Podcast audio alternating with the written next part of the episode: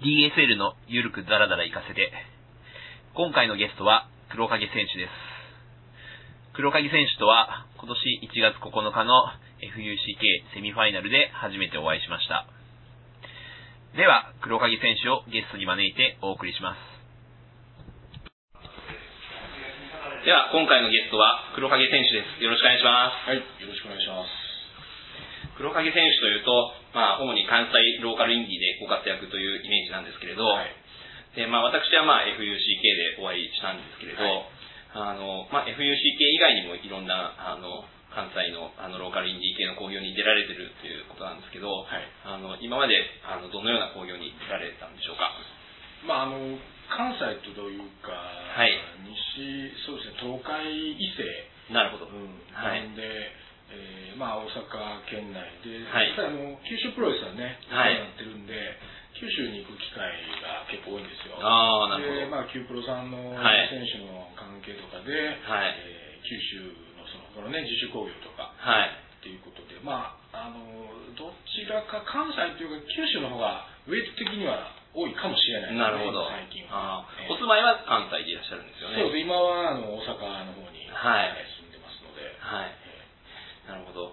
もう、あの、キャリア10年ほどはあるはというふうに私も、はい。あの、ちょっと調べさせていただいたんですけれど、まあ、その中で、まあ、いろんな興行に出られているということで、その中でそういう黒影選手にとってベスト興行とか、あるいは思い出に残る試合っていうのはありますか、うんベスト工業っていうと、そうですね、はい。まあ、あの今日がね、はい。えーまあ、日本で初めてというか、はい歴史上初めてというか、釜ヶ崎プロレス。えーはい。プロレスっていうのを今日あのやったわけですけど、はい。まあ、そこにね、呼んでもらったんですけど、はい。まあ、あの出来たてほやほやの話題で、はい。まあ、やっぱりその今まで本当一種うーこうなんていうんですかねやったことのないっていうことで、はいまあ、今日は今日で本当に印象に残りましたよね。そうですね。お客さんのノリもおおむね好意的というか、はい。普通のその箱物というか、はいいうプロレス工業じゃなくてね、はい全くこう違った面ではね、はいプロレス工業という意味ではちょっと非常に今印象に残ってます。そうですね。まあ、そこで、あの、黒影選手はメインで活躍されたということなんですけど。まあ、あとはい。は、河内長野異次元空間ってあれもまた、衝撃的なプロレスでしたまあ、ね。FUCK ですね。はい。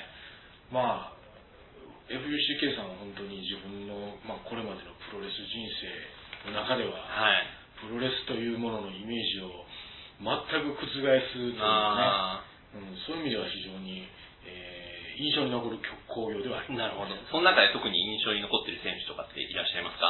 そうですね。やっぱゴルゴフケですかね。ゴルゴフケさん。ああ、今度ゴルゴフケ祭りされるんですよね。ねはい。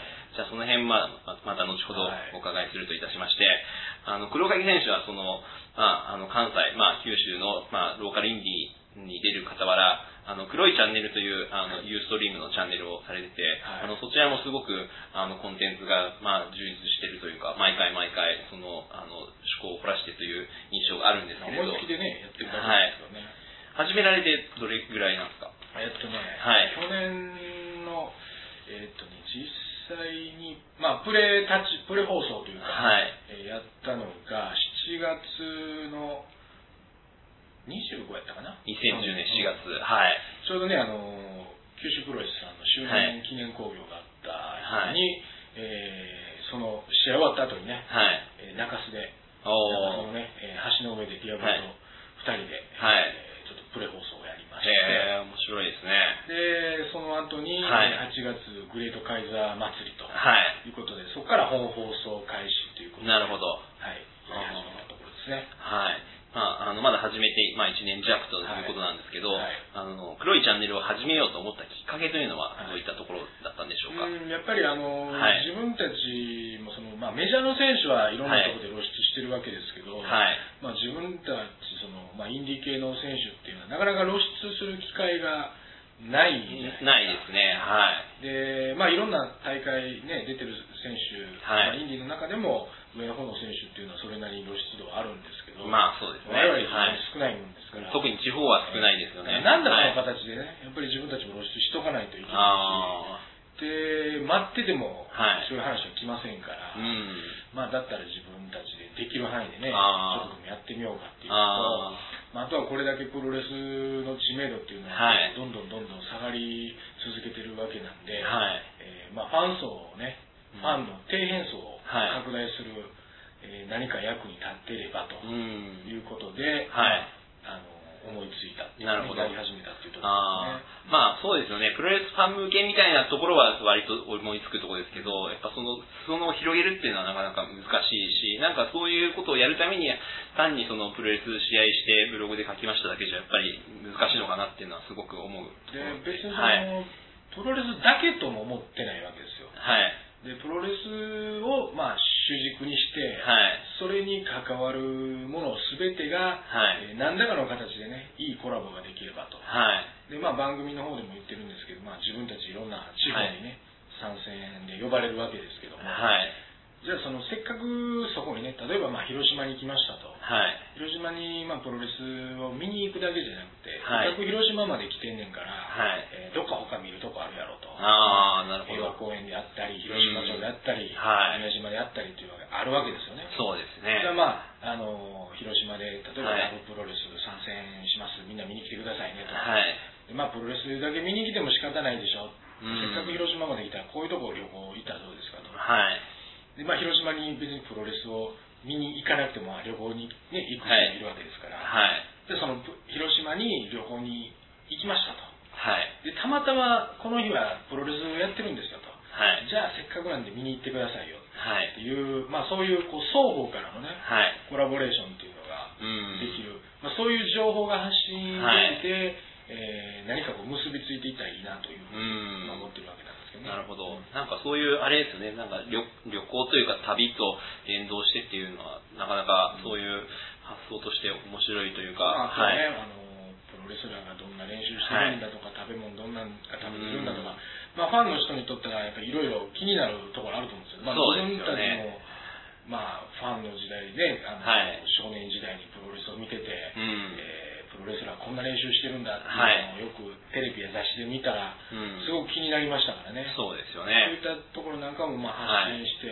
はいえー皆さんのこう興味をそそってですね、はい。もっとプロレスに関心を持ってもらえたらとあいうふうに考えてる、まあ、そういう、はいまあ、皆さんが、まあ、見たい、聞きたい、やりたいというようなものを、まあ、プロレスを通してはい発信できればなっていうのが、まあ、単純に言えばそういう感あ。じなるほど。ですね。はい。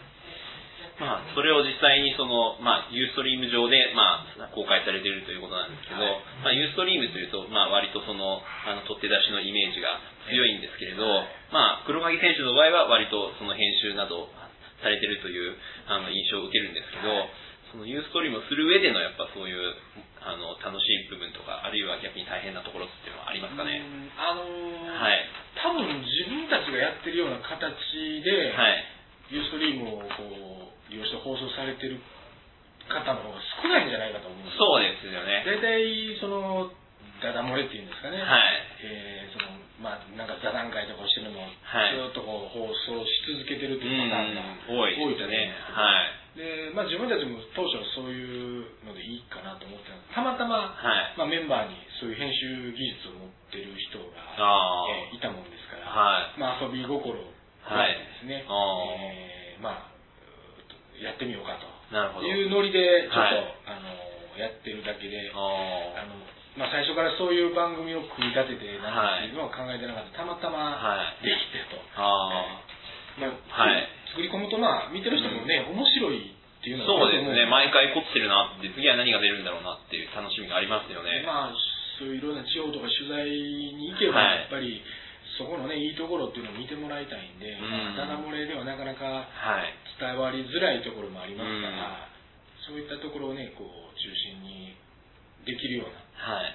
あの見せれるようなものに、えーちょっとでもできればなということで、はい。まあ、あんな感じで作ってるんですけど、そうですよね。あの、一回、あの、勝手に彦根観光大使って言って、あの、彦根のその、あれですよね、その名所とか、はい。そういったものを、まあ、あの、田中安全プロレスの田中、あの、守選手と紹介したりとか、ねはい。滋賀県住んでるくせに、全然地元のことを知らずに、あーえー全く役に立てなかった。やっぱああいう試みとかってね、なんかすごい面白いなと思ったんですけどね。まあ、彼も言ってましたけど、まあ地元の人間ゆえに、はい。全然地元を知らないっていう。あまあ、自分はまあもともと大阪の人間なんで、はい。滋賀県の人間でもないんですけど、はい。まあやっぱり縁あってねちょっとしばらくいたもんですから、はいせっかくなんでいろいろ回ってみようということでまあ知っただけでなるほど。うん、でもやっぱり地元の人も知らないいいとこはいろっていうのはたくさんあるっていうことを伝えてましたし、はい。まあ、一応あの田中安全プロレスという、はいまあ、レスラーと言っていいのかわかりませんけど まあ縁があってね、はい滋賀県にそういうこう関わりがありましたんで、はいまあ、プロレスと無理やりこじつけて、はいああいう番組編成にしてみましたけどね。なるほど。はい。黒影選手をゲストに招いてお送りしました。今回は黒影選手の過去の実績、そして黒いチャンネルの話をしていただきましたが、長くなったので2回にしました。第2回はプロレスに対するスタンス、DS についてお話ししていただきました。後編は今週末にもアップする予定です。